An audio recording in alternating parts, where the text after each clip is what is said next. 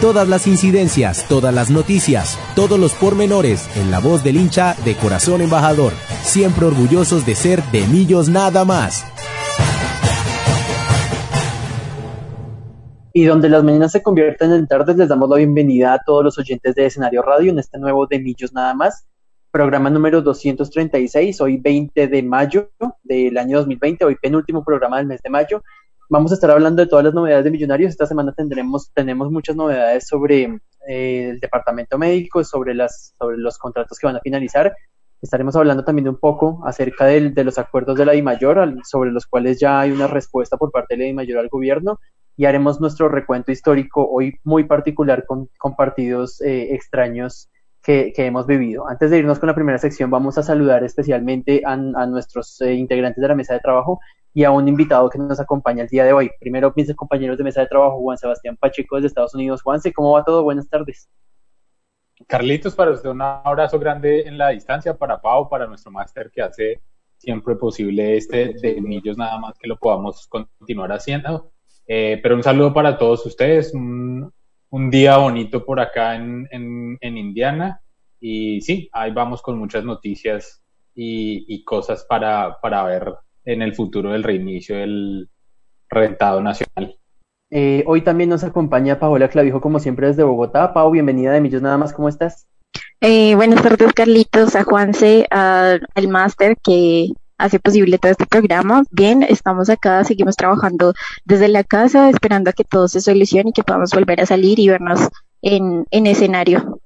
Hoy nos acompaña en escenario radio eh, John Jairo Sanabria, que nos está acompañando, nos está, ayudando hoy con el máster. Lo saludamos y le damos las gracias por hacer posible este programa. Y tenemos un invitado muy especial, eh, Juan Camilo Rodríguez, es integrante de la barra Raza Azul, ubicada en Oriental. Nos ubicamos, de hecho, justo ahí al ladito en el sector de Oriental Sur.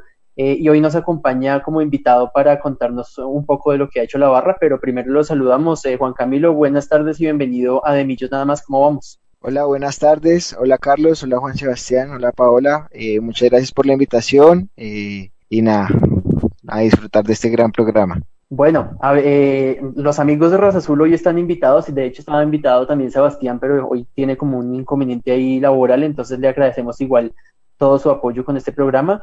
Eh, y Juan Camilo, la invitación es porque vimos que en esta semana la, la barra Raza Azul estuvo haciendo una gestión bien importante, una labor social con los, con los habitantes de Bogotá. Entonces, eh, pues directamente para que nos cuente Juan Camilo, porfa, de qué se trató esta labor y, de qué manera se organizó la barra Raza Azul para llevar a cabo todo este proceso. Claro que sí, nosotros pues internamente eh, queríamos como colaborar con la situación que está pasando en nuestra ciudad y nos organizamos y tratamos de realizar una iniciativa con familiares y amigos en la cual era que donáramos cualquier tipo de presupuesto que tuviéramos en nuestro alcance. Con este presupuesto duró más o menos eh, una semana la campaña. Eh, logramos recaudar una gran cantidad de, dinero, la verdad fueron más de dos millones de pesos. Y lo que hicimos fue con estos dos millones eh, fuimos a, a hacer un mercado de productos que necesitarán pues las personas que fueran sobre todo arroz, harina, aceite, eh, panela, como productos de la canasta familiar. Eh, logramos armar 100 eh, mercados para estas familias y lo que tratamos de hacer también fue que si nosotros las familias las, las personas que nos donaron sabían de alguna familia que lo necesitara que nos diera sus datos para nosotros podérselo llevar eh, lo que hicimos fue eh, siete cuadrillas en Bogotá de esas personas que vivían más cerca de esos tipos de lugares. Ejemplo, en Suba recibimos alrededor de 15 personas, hacia Guacamayas y la ciudad del sur de Bogotá recibimos alrededor de 25 familias. Y lo que hacíamos es que cada integrante era como líder de esa zona y se dirigían en un carro y hacían la entrega de estos mercados. La verdad que uno es un afortunado de, de, estar muy bien en estos momentos. Eh, lo que nos contaban algunos es que de verdad estas familias están pasando por una situación muy difícil y el gobierno pues lamentablemente no alcanza a cubrirlos a todos como nosotros pues lo desearíamos. voy a dejar que, que Pau vaya pensando su pregunta para, para Juan Camilo eh, y le doy paso a Juanse, nuestro director de Estados Unidos. Juanse, una pregunta que le quiere hacer a Juan Camilo sobre este proceso, sobre la barra y demás. Sí, Juan Camilo, como, eh, gracias primero que todo por estar con nosotros aquí en De Millos nada más, eh, pero cómo cuenta usted que se dio un poco el, eh, el tema de que se organizaron para poder dar una respuesta, pero cómo surgió, digamos, eso o cómo surgió la idea de poder empezar a, repartir estos, estos mercados y también, digamos, cuál, cuál fue la respuesta también de las familias o si tienen alguna historia de alguna de las familias que, pues, que recibió alguno de estos mercados o cuál fue la experiencia de las personas de la barra también haciendo este tipo de labor social. Claro que sí, pues la idea surge porque empezamos a ver eh, que la gente empieza a colgar como con más frecuencia el tema de los trapos rojos y empezamos a hablar de un tema de no más trapos rojos en Bogotá en pues como en nuestro grupo de WhatsApp y dijimos como no ataquemos ataquemos el tema y dijimos pues no no demos plata sino veamos la forma en que de verdad eh, la gente que más lo necesite le llegue el mercado a, a su casa eh, sí tenemos y realizamos como un video donde resumimos toda la actividad eh, la verdad nos encontramos casos donde Hubo una señora que al momento de recibir el, mercado se le salieron las lágrimas porque decía, nos, nos decía como ya realmente no, no teníamos más eh, para comer y son, son cosas que te erizan la piel, son, son cosas como que te sacan de tu realidad. Eh, hubo un caso también en el centro acá de Bogotá, una familia con seis niños, todos menores de, de 10 años, eh, íbamos con un solamente con solo un mercado, pero al ver como su necesidad y la cantidad de niños que eran, dejamos dos. Eh, también pues de, estos mercados teníamos como un refrigerio con una gelatina y unas galletas para los niños, eh, que fue adicional y compramos un bulto de comida para perros y lo que hicimos fue dejarlos como en las esquinas para, para estos animalitos. en otras vivencias eh, no, la gente muy agradecida en barrios nos veían que estábamos como repartiendo mercados y gente se nos acercaba que, que por favor lo estuviéramos en cuenta, que tomáramos sus datos, que si lo volvíamos a hacer, que por favor habláramos con ellos, que, que ellos tenían como más contactos para personas que de verdad lo estaban necesitando y que, que allá no estaban llegando ningún tipo de ayuda. Entonces esos fueron como momentos que, son bien, bien impactantes. Eh, Juan Camilo, buenas tardes. Quería preguntarte, bueno, desde tu perspectiva ya nos estabas contando en sí lo que te ha impactado, pero quiero saber cómo te sientes tú al poder, digamos, brindarle un granito de arena a otra persona que lo necesita y, y quería saber cómo podemos colaborar las personas que están interesadas eh, en participar en esta labor y que son hinchas pues, de millonarios. Claro que sí. Eh, al nivel personal es una satisfacción muy grande. Eh, sientes que, que, apoyas a la situación actual del país y a tu ciudad, a algo que amas. Si amas a tu equipo de fútbol, amas a tu ciudad, de donde eres. Eh, no nos importaba si a las personas que le dimos el mercado no eran hinchas de millonarios. Queríamos que esto fuera un contexto mayor y poder ayudar a toda clase de familia. Muchas personas nos decían, no, pero yo no soy de millonarios. Nosotros decíamos, no, no importa, esto es, esto es para todos, o sea, esto es una necesidad que, que traspasa como el, el, el fútbol y, y de verdad que muchas personas eran muy, nos decían, no, yo soy de Nacional, yo soy de otro equipo y nosotros no, es con, es con el mayor de los gustos y, y, mejor que lo podamos dar nosotros y dar como ese ejemplo de que no importa el color, sino la idea era acabar con los trapos rojos. Eh, muchos, pues voy a hablar en plural ya como de, de, la barra y sé que muchos de mis compañeros también eh, se sintieron satisfechos, de verdad que la internamente hablábamos de esa satisfacción de ver a esas familias recibiendo el mercado y diciéndonos como vamos a poder aguantar 15 días más, lo vamos a racionar, vamos a ser muy juiciosos. Entonces, eh, por ese lado nos salió perfecto las cosas. Ahorita vamos a venir, vamos a tratar de hacer otro segundo proyecto de este mismo, con las mismas iniciativas, las personas que se quieran vincular. Tenemos una cuenta Neki eh, por David Plata, nos pueden seguir en las redes sociales de Raza Azul, por ahí muchas personas se han contactado con nosotros para, para este tipo de cosas. También eh, tenemos dos iniciativas. Una primero es atacar como este tema de, del hambre y también queremos hacer un tema de donación de sangre porque hemos hablado con varios hospitales y hemos tenido contacto con los doctores y nos están diciendo que la sangre está escaseando, sobre todo en Bogotá. Entonces, ¿qué queremos hacer? es una donación de sangre muy, muy, muy grande. Eh, ya hablamos con, con cancerología aquí en Bogotá y ellos lo que proponen es hacer una jornada en un conjunto residencial y que las personas que quieran donar se haga bajo cita y lleguen a, hacer su respectiva donación de sangre. Esa es como la, la, pues ya como la segunda etapa de lo que queremos hacer y continuar con el tema de mercados. Bueno, pues ahí está toda la información de, de la barra Raza Azul, de todo lo que han hecho. Creo que en nombre de no solamente de los integrantes de este equipo, eh, Juan Camilo, sino pues de, en, realidad de todos los hinchas de Millonarios, agradecerles a ustedes por esta iniciativa tan bonita. Uno dice, 100 cualquier persona podría decir 100 mercados no son nada, pero estamos seguros que la, la respuesta que ustedes recibieron de las familias bogotanas eh, da a entender que así sea uno cree que es poco, pero en realidad uno está aportando mucho para el beneficio de las familias. Me gustó mucho el detalle del video, precisamente que ustedes también le están dejando comida a los perritos ahí, a los perritos que no tienen hogar ahí en, Bogotá. Eh, y bueno, y ahora se suma esta nueva iniciativa de la donación de sangre. Em, la cuenta de Twitter de la barra es arroba raza azul, solo una A, no se repite la A, raza azul MFC. Y recordemos de pronto, Juan Camilo, la cuenta de Instagram o las otras redes sociales de, de la barra para que la gente se comunique con ustedes y los apoye. Claro que sí. Eh, tenemos Facebook. En Facebook también nos encuentran como Raza Azul MFC. Y por cualquiera de estas vías, ya sea Twitter o Facebook, estamos muy atentos a recibir sus donaciones. Familias se han contactado con nosotros para dejarnos ropa.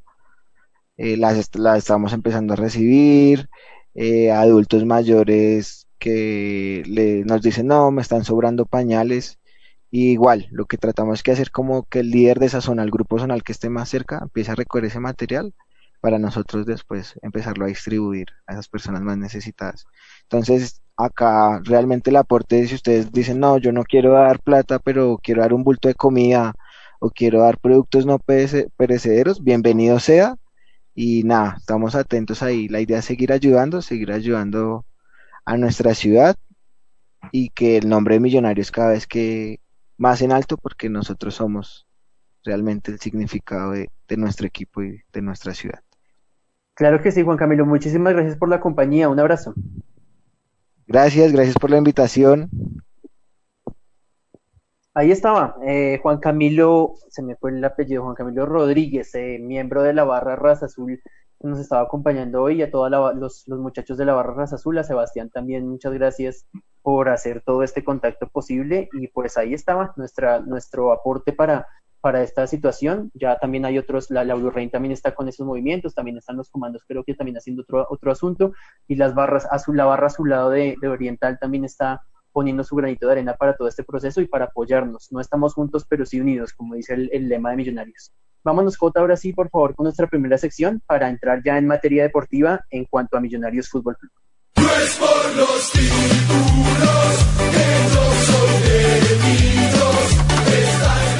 El mundo azul, antes y después de los 90 minutos. El entorno influye en el rendimiento del equipo. Conoce lo que pasa fuera del rectángulo mayor.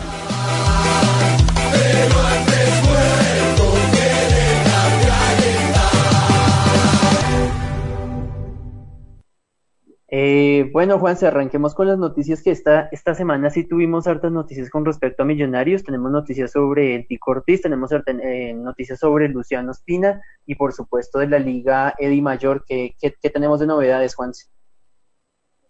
Y pues una buena noticia que comunicó también la, eh, la oficina de prensa, digamos, de Millonarios de la eh, cirugía exitosa de Luciano Espina, eh, que duró más o menos alrededor de cuatro horas, pero salió todo bien y ya está en el proceso el, de recuperación y esperamos muy, muy pronto tenerlo de regreso en las canchas y que también ojalá él se haya cuidado en este tiempo y haya fortalecido también la pierna para los que hemos tenido ese tipo de lesiones como mi caso, sé que es bastante importante el trabajo previo a una cirugía de este tipo y también ya después el trabajo de recuperación. Entonces, los mejores deseos para Luciano Espina en este tiempo de recuperación y esperamos tenerlos pronto a la medida, digamos, en que se solucione todo lo que eh, tiene relación con el tema del COVID-19 eh, y cómo está impactando, digamos, esto al fútbol colombiano y al reinicio de la liga o lo que sea el reinicio del fútbol colombiano, digamos, en vez del reinicio de la liga.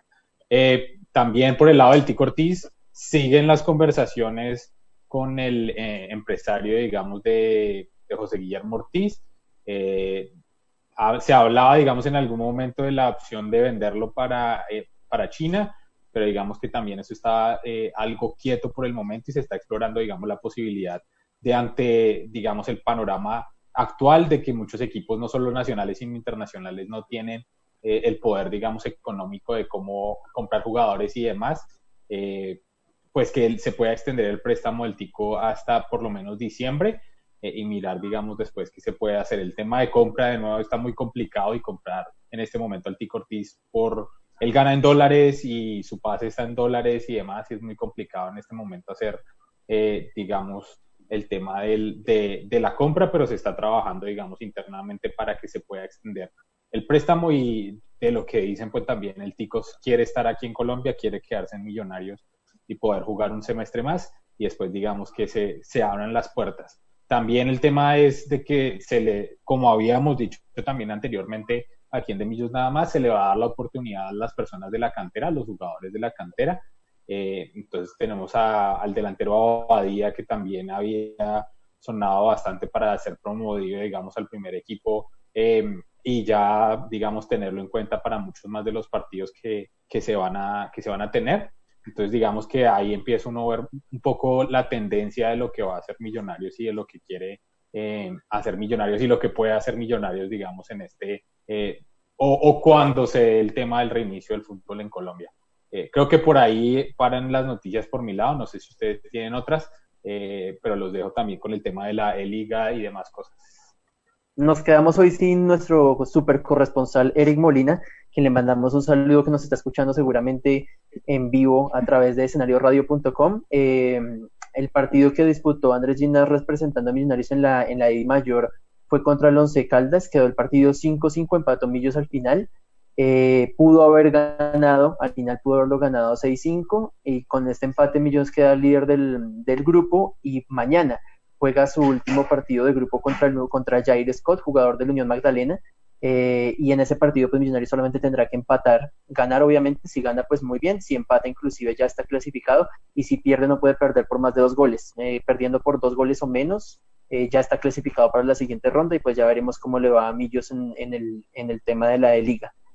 pasemos, Pau, al tema de, de la DIMAYOR en estos minuticos que nos quedan de nuestra primera parte del programa porque ya hubo respuesta de la DIMAYOR con respecto a todo ese pliego de peticiones que hubo, eh, esa respuesta, perdón, que hubo al, eh, a la DIMAYOR por parte del ministro Ernesto Lucena y, del gobierno nacional en sí, de cómo se iba a manejar todos estos eh, ítems específicos de la, del posible retorno de la liga.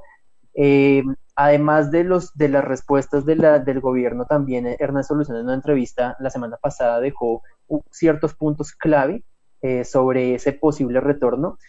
Algo con lo que no contábamos, pero que parece que va a pasar, es que la Liga 2021 va a terminar. La Liga 2021 no se va a dar por terminada, sino que la, premisa del, del, Ministerio del Deporte y de la DIMAYOR es que lo que, se, lo que se inició se va a culminar y parece que la Liga 2021 se va a terminar de alguna forma y lo que se modificaría sería la de la Liga 2022, pero la DIMAYOR tiene en mente hacer ambos campeonatos desde el momento en el que se restablezca. De, acuerdo al ministro, se habla de agosto como el mes, el mes tentativo para reiniciar eh, y terminar, como les decía, la Liga 2021 con el formato existente.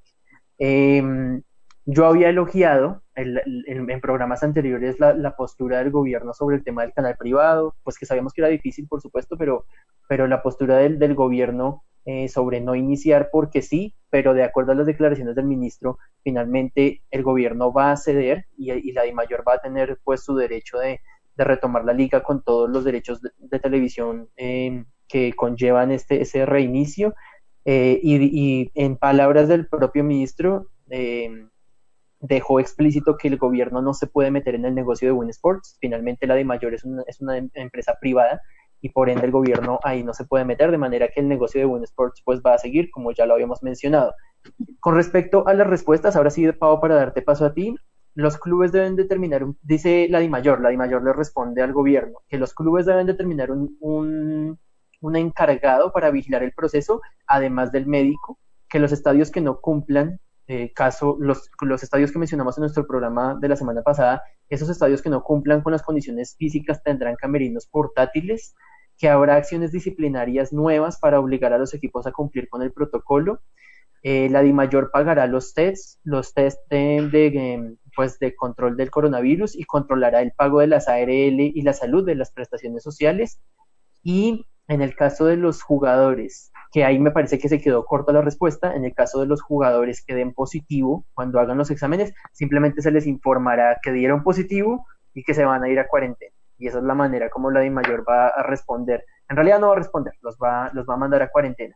Entonces, creo que nos quedaron, a mí me quedaron por lo menos, Pau, pues más dudas, más tristezas que, alegrías con respecto a esta respuesta, con respecto a la, postura tanto del gobierno como, la, como de la DIMAYOR. Y bueno, esperaremos hasta agosto y desafortunadamente vamos a piñuscar unos 30, 35 partidos más o menos entre agosto y diciembre. Pues sí, Carlita, creo que, creo que es un trato improvisado de la DIMAYOR. Sigue eh, habiendo muchas preguntas y muchos cuestionamientos frente a lo que sería el, el regreso de la liga. Eh, creo que nos, todos estuvimos a la expectativa de, de la vuelta de la Bundesliga y sabemos que si ellos, por ejemplo, mm, tuvieron muchos inconvenientes y que todavía hay muchos peros en la vuelta de la, del regreso de la, de la Bundesliga, ¿por qué hacerlo tan pronto en Colombia si ni siquiera sabemos qué puede pasar a nivel eh, de país? Eh, yo creo que eh, la respuesta de, del, de Ernesto Lucena nos deja como estamos preparados o no eh, creo que la respuesta de todos sería no, porque ni siquiera le dan importancia a la salud de los futbolistas, que con lo que tú mencionas, eh, ni siquiera sabríamos qué hacer en un momento en el que haya un positivo dentro del campo de juego. Eh, entonces, yo siento que es apresurado, que aún ni siquiera sabemos cómo podría funcionar, si se podría dar el regreso de la liga. Eh, creo que el gobierno nacional está lavándose las manos en cierto sentido y que la DIMAYOR haga lo que quiera con los jugadores, con los cuerpos técnicos y que ni siquiera se sabe cómo podríamos hacer para para que los jugadores, todo, todo esto en, en los estadios se, viva de la mejor manera, sabiendo que ni siquiera pueden haber más de 200 personas unidas en, en, en un espacio. Entonces, eh, yo creo que no, o sea, mi posición es que esperemos, por ejemplo, hasta más o menos agosto, que es la decisión de, del gobierno nacional, mantener todo restringido un poco hasta agosto y ahí ir mirando cómo podemos volver a las canchas.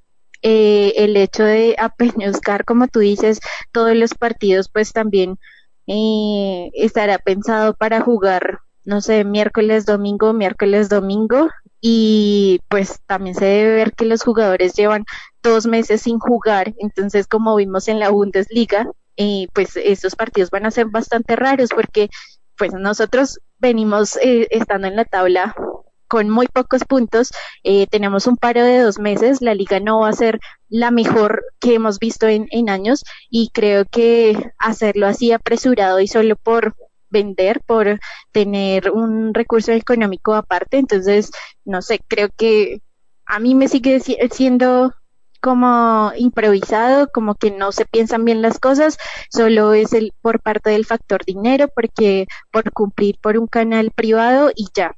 Y dejan a un lado pues a la hinchada, dejan a un lado eh, lo que es a, la salud de los futbolistas, de del cuerpo técnico. Eh, de hecho, el mismo espectáculo del fútbol, porque ni siquiera sabemos cómo están los jugadores, eh, si ellos deben, digamos, atender a ciertas eh, inquietudes de cómo están dentro de la cancha, porque supongo que también pierden las medidas de la cancha, pierden eh, un montón de cosas que nosotros no vemos en los entrenamientos y pues salir a jugar por jugar, pues tampoco me parece justo.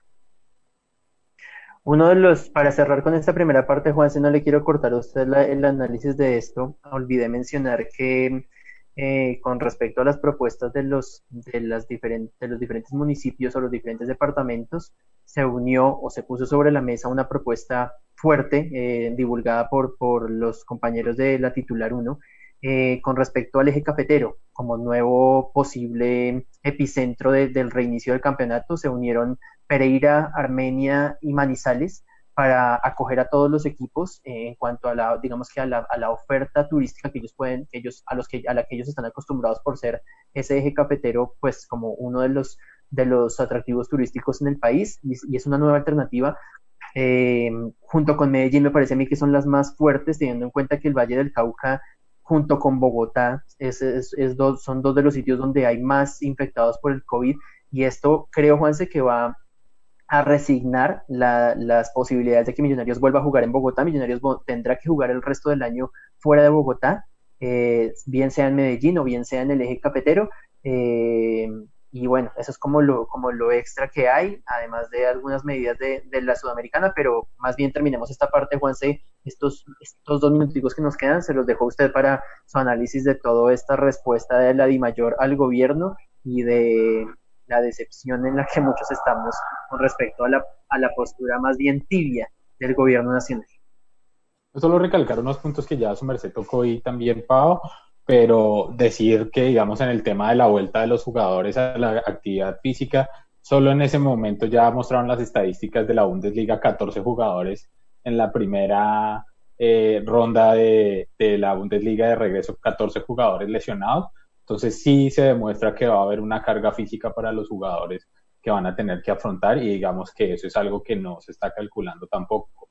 El otro tema, digamos por el otro lado, estaba leyendo también, digamos, una respuesta que le da eh, a Colfoot Pro a, a la DIMAYOR sobre el tema de las medidas que se enviaron al gobierno y hay unos puntos que sí me gustaría resaltar que tienen que ver, uno, con el tema que ya habíamos mencionado acá en el programa, el tema de la propiedad de los, este, de los estadios por parte de los equipos o no, que eso es una de las medidas también que no se está considerando. Hay otra incluso que habla de mayor de la limitación del acceso de los jugadores a fisioterapeutas o a otros, eh, digamos, temas médicos. Y, y también entonces entra la duda cómo van a ser jugadores que necesitan cierto tipo o especificaciones con sus ejercicios de fisioterapia para poder regresar a las canchas o si tienen una lesión, cómo van a hacer para regresar. Y eso no está contemplado en un eh, protocolo, digamos, de mayor.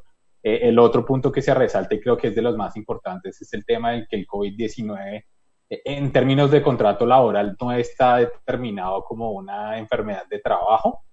Entonces también eso va a tener unas implicaciones, digamos, laborales importantes para los jugadores que se arriesguen y como lo habíamos dicho, la propuesta es que, o, o una de las cosas que tienen que contemplar es que los jugadores tienen que firmar un documento donde voluntariamente acceden a que regresan a, digamos, a las actividades físicas con, con, bajo su propio riesgo, básicamente, y eso creo que también no se está contemplando y se está dejando, como decía Pau, de un lado a un lado, digamos, los derechos de los jugadores y la salud de los jugadores está obviamente en riesgo. El tema de los test también es uno de los temas, digamos, que se, que se resalta, porque se habla en el protocolo de la mayor de test eh, rápidos.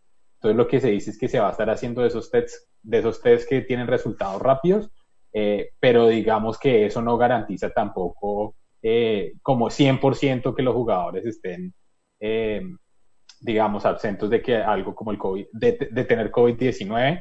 Y la otra es la, como los mecanismos, digamos, de verificación para esos test rápidos no son tan fiables y no son tan eh, eh, seguros, digamos, como los test que toman un poco más de tiempo. Entonces, de nuevo, Di Mayor está sacando eh, como, o se está yendo por la tangente, digamos, diciendo, sí, tenemos test y vamos a hacer los test rápidos, pero de nuevo, eso no va a garantizar que el jugador o la persona relacionada al equipo, eh, digamos, no esté infectada y que no esté infectando, digamos, de manera directa a otras personas. Y otra cosa, por último, que no habla el protocolo tampoco es qué se va a hacer con las personas que están infectadas.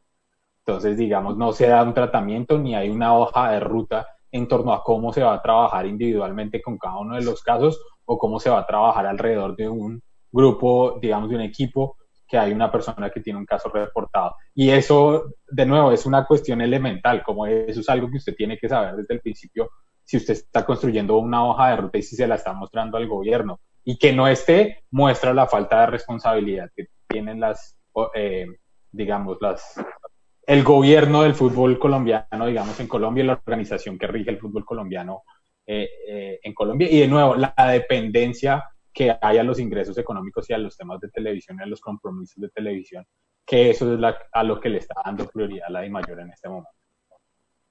Además, Juan, sé que tampoco se tiene en cuenta eh, los problemas, digamos, económicos de los equipos, porque pues bien sabemos que algunos de, de los equipos ni siquiera tienen para pagar las nóminas, entonces, ¿cómo, cómo pretenden pagar los test y los exámenes que debe ser sol, no solo los jugadores, porque ni siquiera ellos, eh, o sea, no solo van a estar en el campo de juego, sino también hasta los directivos, el cuerpo técnico, entonces si no tienen cómo pagar eh, los salarios y todo lo que acarrea tener un equipo de fútbol, cómo van a cancelar también los exámenes de, del COVID-19.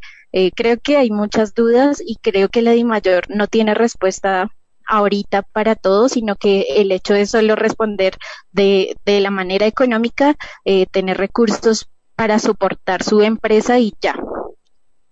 Y les agrego una más para irnos a nuestra pausa. Juan se mencionaba el tema de, de, las fisioterapias y ahí, está, y ahí tenemos el caso de Luciano Espina. Si el equipo tiene que ir a jugar y a terminar su campeonato y a, jugar a la, a la mala, de 2022 en el eje cafetero o en Medellín o inclusive en el Valle del Cauca si es tanta plata la que está poniendo el alcalde de Medellín para que se juegue allá, eh, el equipo va a tener que estar radicado allá y Luciano Espina va a tener que estar en Bogotá con la recuperación solo y cuando ya termine su recuperación, yo digo, no sé, eh, dos meses, tres meses, digamos, la recuperación en, que se hace de forma individual. Después no va a poder comenzar a hacer fútbol ni hacer ejercicios individuales porque todos sus compañeros están en otra ciudad y, ahí, y volvemos, e, ese es un vacío grande, no lo habíamos hablado, Juan C. apenas lo menciona hoy, y es un vacío grande que hay en cuanto a la organización de los equipos y cómo se va a manejar la logística y si a los equipos se les va a apoyar con ese asunto, eh, digamos, de fisioterapia y de trabajo físico con los jugadores que están en el departamento médico y que de acuerdo a lo que vimos en la Bundesliga, va a seguir creciendo ese número porque ellos no están habituados y perdieron toda su, toda su rigurosidad física. Hoy nos vamos a saltar la, la, canción ya que nos pasamos harto en tiempo, entonces vámonos J porfa con la pausa institucional y ya volvemos con la segunda parte de Millos nada más. ¿Y tú qué emisora escuchas? Escenario Radio. Escenario Radio. Escenario Radio. Escenario Radio. La Universidad de Santo Tomás en el ciberespacio. Solo bastan dos metros y 15 minutos para contagiar a tus padres. Quédate en casa, escuchando Escenario Radio. En tiempos de pandemia, acatar las indicaciones de los expertos. Escenario Radio te invita a seguir los protocolos de salud pública. Escucha www.escenarioradio.com. Hecho en la Santoto. ¿Y tú qué emisora escuchas? Escenario Radio. Escenario Radio. Escenario Radio. Escenario Radio. La Universidad de Santo Tomás en el ciberespacio. Hey, tú mira esa vaina que hay después de almuerzo. Papi, ¿puedes dormir? ¿Dormir? No, señor. Comunica. ¿Comunica? Sí, comunica. ¿Y yo para qué quiero esa monda? Para que vivas la mejor experiencia comunicativa de tu vida. Invita a tu Facultad de Comunicación Social para la Paz de la Universidad Santo Tomás y... Escenario Radio. Escenario Radio. Escenario Radio. Escenario Radio. La Universidad de Santo Tomás en el ciberespacio. Escenario Radio, emitiendo desde la Universidad Santo Tomás de Bogotá.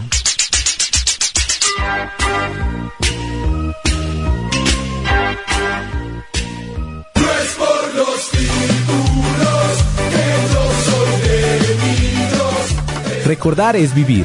Por eso, en Historia y Glorias, haremos memoria sobre la institución, aquellos jugadores que han dejado huella y las épocas memorables que siguen impresas en la mente de la hinchada.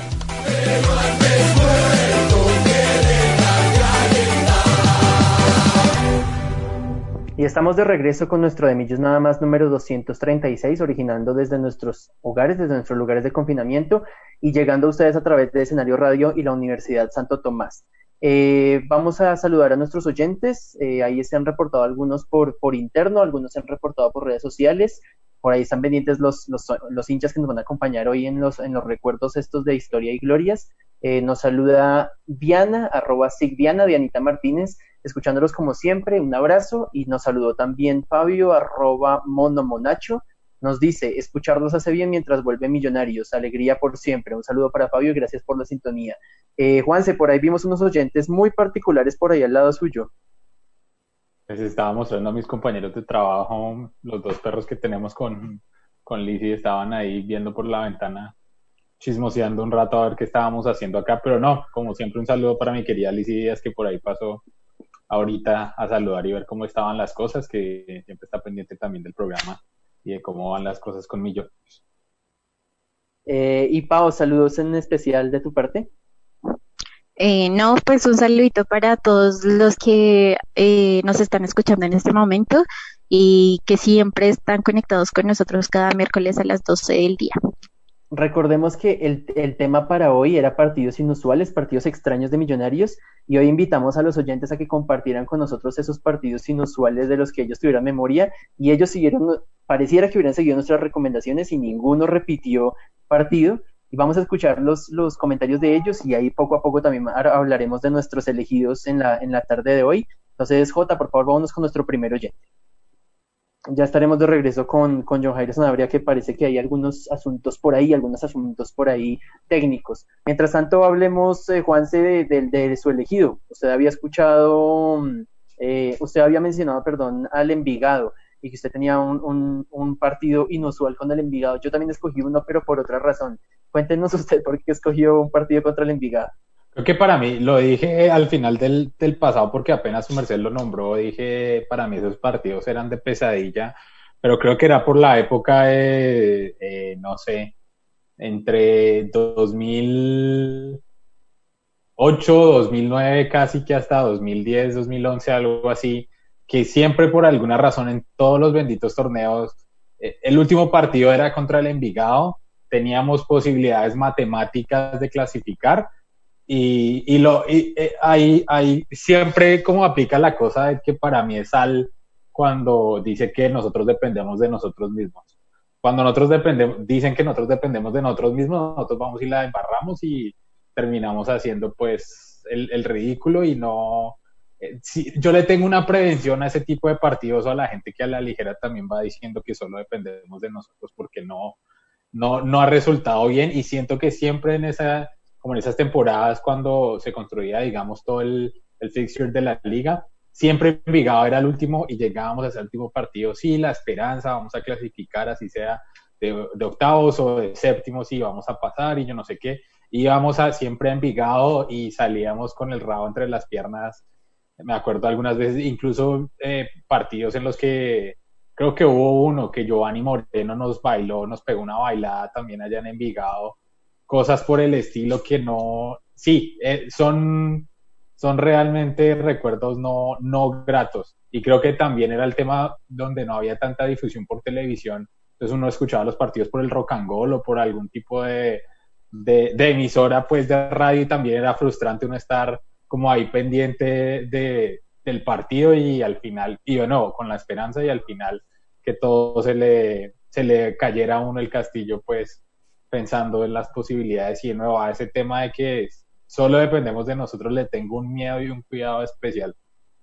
Creo que matamos esa, ese, ese miedo eh, con uno de los audios que vamos a escuchar más adelante porque no dio en las últimas fechas, pero recuerdo mucho, por ejemplo, 2011, cuando Millos tuvo que jugar penales contra el Envigado en cuadrangulares y los eliminamos, bueno, en, en realidad no eran cuadrangulares, eran playoffs y los eliminamos acá eh, cuando Morante se comió el pez. Hizo el gol, hizo el penal en, los 90 minutos, pero se comió el penal en la definición y clasificamos con un gol de Mera en, los, en esos cobros de los 12 pasos en el, en el Campín.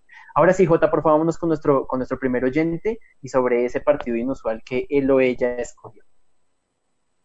Recuerdo que en el semestre que quedamos campeones en 2017, yo fui un partido contra Envigado y recién estaba sancionada la tribuna norte, la tribuna sur, ganamos 1-0 eh, pero igual hubo muchos cantos hacia los directivos y demás, pues la situación no venía bien, ya habíamos perdido partidos contra Junior, Santa Fe y Nacional, el 3-2 de Medellín y se nos acaba de lesionar Henry Rojas.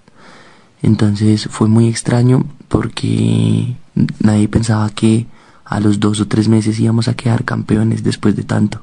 Vea, ahí estaba el Envigado. Yo no me acordaba que, que, Daniel Sáenz, a quien le mandamos un saludo que nos está escuchando, que Daniel Sáenz había, escucha, había escogido uno del Envigado para, para justamente en la campaña en la que tuvimos que restablecer el camino para ser campeones.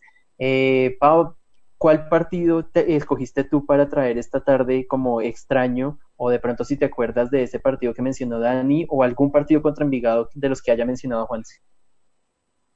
Eh, pues sí, es que me trae los recuerdos, Juanse, que siempre teníamos que eh, nosotros solo hacer los goles o ganar solo por un gol y, y, contra Envigado siempre la cosa era difícil como contra el Cali antes. Eh, yo también, bueno, no sé, los partidos raros me hacen acordar de esas lloradas monumentales que me ha hecho pegar Millonarios.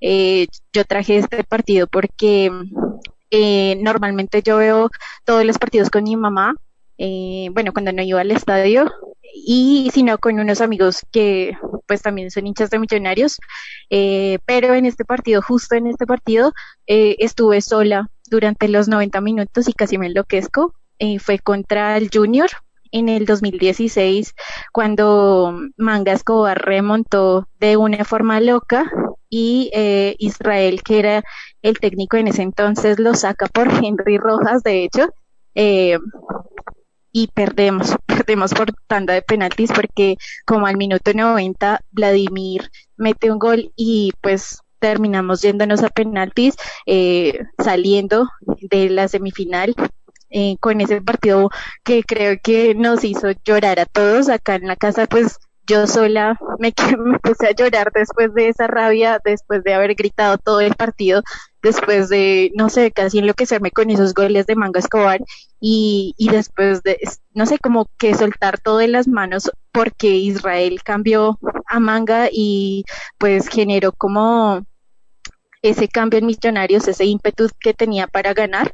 Eh, entonces, ese es mi partido raro. Eh, curiosamente, estaba buscando pues el recuento de ese partido y también fue un 5 de junio para que le tengan en cuenta, así como el Ay, año no. pasado. Sí, fue un 5 de junio, entonces creo que, eh, bueno, nosotros tenemos, y más adelante vamos a escuchar que algunos de los oyentes nos cuentan sobre partidos raros que tuvieron unos finales felices, pero ese, ese fue el que más, digamos, actualmente me marcó porque, eh, por lo mismo, por lo que estaba sola, porque tuve que sufrirlo sola y tuve que pegarme la llorada sola acá en mi casa, viendo cómo se nos iba otra oportunidad de, de ser campeones. Yo tuve que llorar ese partido porque también lo lloré, tuve que llorar ese partido en el estadio y ya casi se cumplen cuatro años después desde ese partido y yo- esta es la hora que yo no he visto los penales. O sea, yo estaba en el estadio y en el estadio no vi los penales y no he sido capaz de repetírmelos para no incrementar mi ira. Pero Pau tiene razón. Escuchemos, eh, J, porfa, nuestro segundo oyente con recuerdos un poco más felices de esos partidos inusuales de Millonarios. Un saludo muy especial para mis amigos de Millos nada más. El partido más raro que he vivido fue el de la despedida del profe Hernán. Eh, todavía me encontraba en la universidad. Llegué tarde, llegué al segundo tiempo porque me estaba tomando unas cervezas y la verdad fue un ambiente muy enrarecido. De mucha tristeza, no por tal vez una eliminación o una pérdida de, de un partido, sino por la despedida de el profe, el gran Hernán Torres, que nos devolvió la gloria después de 24 años. Me retracto, sí eran momentos tristes. Ese, y ese partido contra el Once Caldas, a pesar que lo ganamos, fue pensar en que dejamos ir a un gran técnico que volvió a clasificar eh, a cuadrangulares en ese entonces y que por el tema del Lillo y todo lo demás que ya conocemos lo dejábamos ir. Ese partido llovió durísimo, eh, le hicimos una cantidad de mensajes en banderas, en cartulinas y de todo al profe Hernán para despedirlo y sí, la, la tristeza a la que se refiere eh, Edgar Alfonso en su, en su audio. Escuchemos otro J, por favor, otro oyente de Millo nada más. Bueno, buenas tardes. bueno, uno de los partidos más raros para mí. Cuántas sensaciones fue el de los primeros partidos que tuvo el profe ruso, el de eliminatoria contra Atlético Paranaense, el que fue aquí ya como tal de partido de vuelta, que lo íbamos perdiendo 1-0, se remontó, desafortunadamente se perdió por la tanda de penales, pero digamos que se fue el sinsabor. Lo perdimos, pero vimos a un gran jugador empezar su carrera en Millonarios, que fue como como tal lo que me agradó ese partido a la final y fue pues el inicio de John Duque, su carrera como tal en Millonarios. Eh, creo que J está de vuelta, entonces J, escuchemos a un oyente, a un oyente más, por favor. Chicos, buenas tardes. Un saludo especial a todo el equipo de trabajo de Millos Nada más. Hoy voy a hablar de, de un partido que marcó para muchos eh, como una gran experiencia y fue el partido en el que estábamos en época de cuadrangulares y eh, Juan Carlos Senao fue sustituido porque presentó calambres. Entra a reemplazarlo José Fernando Cuadrado y este a su vez pues fue expulsado. Nos cobran, nos, nos, nos pitan el, el, penal en contra y Ricardo Siciliano heroicamente se pone los guantes de arquero y logra realizar la tajada. Realmente fue una celebración muy emocionante. Yo estaba en compañía de mi mamá en Oriental Sur. Siempre voy a recordar con, con mucho cariño ese partido y creo que muchos de los hinchas eh, lo tenemos muy presente. Ah, ese de Ricardo Siciliano inolvidable contra el Medellín y Castrillón era el que cobraba. Juan, si usted estuvo en el estadio en ese partido? No, en ese no estaba, pero sí tengo el recuerdo vivo de, de la tapada de Siciliano. No, yo tampoco estuve y me acuerdo mucho que fue terrible porque cuando dije, cuando, claro, cuando pitan el penal ya teníamos, ya nos habían, nos habíamos quedado sin arquero suplente y cuando dicen que, que Siciliano se, se está poniendo los guantes, yo lo estaba escuchando en el rock and roll, me acuerdo mucho y se fue la luz en mi casa. Y entonces se fue la luz y yo me quedé como, carajo, ¿qué pasó? ¿Qué pasó? Y cuando volvió la luz, estaban todo, todo el mundo estaba explotando en alegría y yo no tenía ni idea qué era lo que había pasado, pues porque no contábamos todos con, con la transmisión por televisión de, de ese partido. ¿Tú te acuerdas de ese partido, Pau, de, de, la tajada de Siciliana? Sí, como ya les he contado, yo siempre veo los partidos que mi mami, entonces eh, me acuerdo que, si no estoy mal, en esa época también empezaron con eh, lo de prohibir, bueno, como limitar el acceso a los partidos de fútbol, así con el canal Win, y era muy complicado tener la señal, eh, pero pues con algunas eh, personas nos unimos para, no sé, como tener la señal y poder ver el, el los partidos eh, en, casa. Eh, me acuerdo mucho de la tapada de Siciliano y eh, de hecho por estos días estuvo entrevistado en Mondomillos si no estoy mal, y, y, le preguntaron sobre, digamos, su recuerdo más ferviente de Millonarios y él habló sobre, sobre eso, eh, excluyó, digamos, eh, goles y todo para hablar sobre eh, la tapada de penalti que le causó mucha, no sé, como mucha felicidad porque él menciona que en el momento de lanzarse a tapar cerró los ojos y solo sintió pues el balón que tocaba en las manos y ya sus compañeros que salieron a correr a, a, celebrarlo como si hubiera sido un gol. Hace, hace unos programas hablábamos con Rafa Roballo y decía que su abuelo había fallecido cuando él marca el gol en, en Tunja en la final de la Copa y también para el, para el caso de Siciliano su abuelo había fallecido y él tenía la intención de ir a, a Barranquilla y no pudo ir eh, y, le correspondió fue tapar también el penal y él le dedica en la, en la rueda de prensa le dedica esa tajada a su abuelo eh, que en paz descanse. Vámonos con un oyente más, por favor, J. Buenas tardes, Carlitos. Buenas tardes para todos los oyentes. Andrés Paul de la barra Sangre Azul. Bueno, el partido raro que quiero mencionar, espero no lo haya mencionado antes, data del el 2009, Copa Mustang 2009. Si no me falla la memoria, creo que fue el segundo semestre, cuando ganamos de visitante en una remontada tremenda frente a una hinchada visitante que no era la hinchada de nuestro rival. Si recuerdan, fue cuando le ganamos al Envigado en el Atanasio, caíamos 3-1, resultamos ganando 4-3 y frente a la hinchada del Medellín, Di Mayor en, su, en una más de sus Di Mayoradas programó al Medellín una hora después de nuestro partido.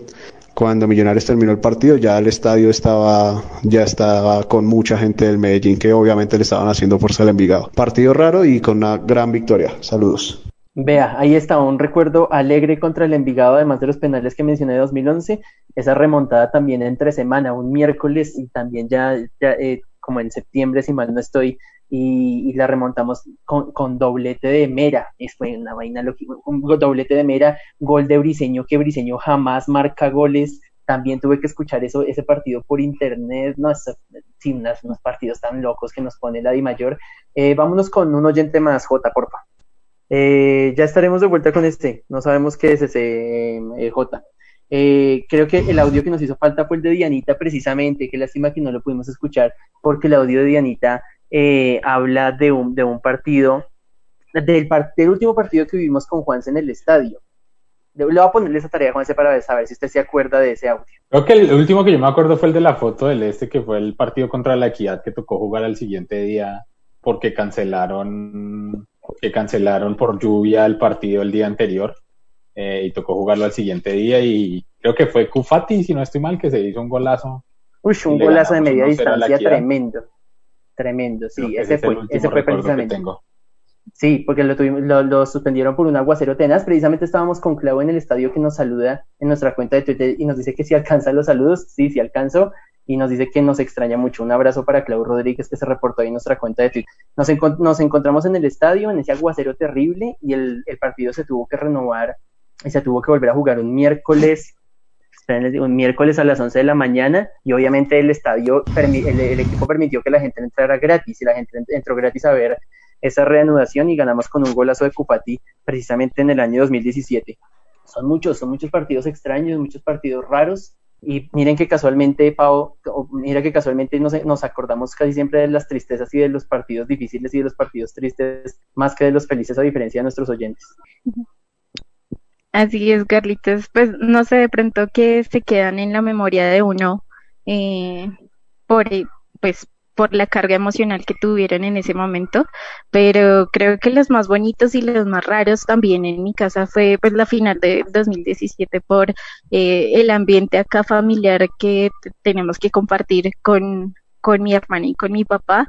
Eh, entonces, ese, ese partido también fue raro porque uno no podía no sé, cómo celebrar de la manera en la que uno quisiera por ver a, mi hermano y a, y a mi papá pues también tristes porque eh, esas es la, las dos caras del fútbol, ver la alegría de nosotras y también la tristeza de ellos. Eh, por eso es que yo mencioné la semana pasada que eh, Santa Fe no es un rival tan que me cause tanto odio como, como el equipo paisa, entonces eh, ese sería también un, partido raro acá por las emociones que vivimos en mi casa.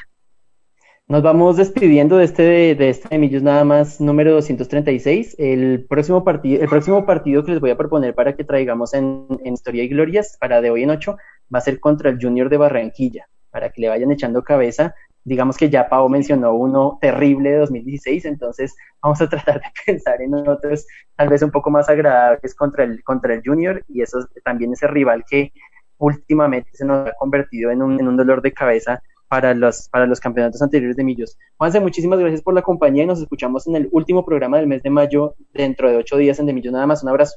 Carlitos, para sumarse para Pau y para todos nuestros oyentes y quienes estuvieron participando hoy también en De Millos, nada más un saludo especial y gracias por su participación. Y tengo recuerdos de Junior de pérdidas de clasificaciones por penales del último partido antes de que o esperar empatar en Bogotá contra Junior para pasar a la final en el 2012 como también pero no pero no se, me, no se me adelante porque ese es gol de tiro libre de Luis Delgado. Ahí está.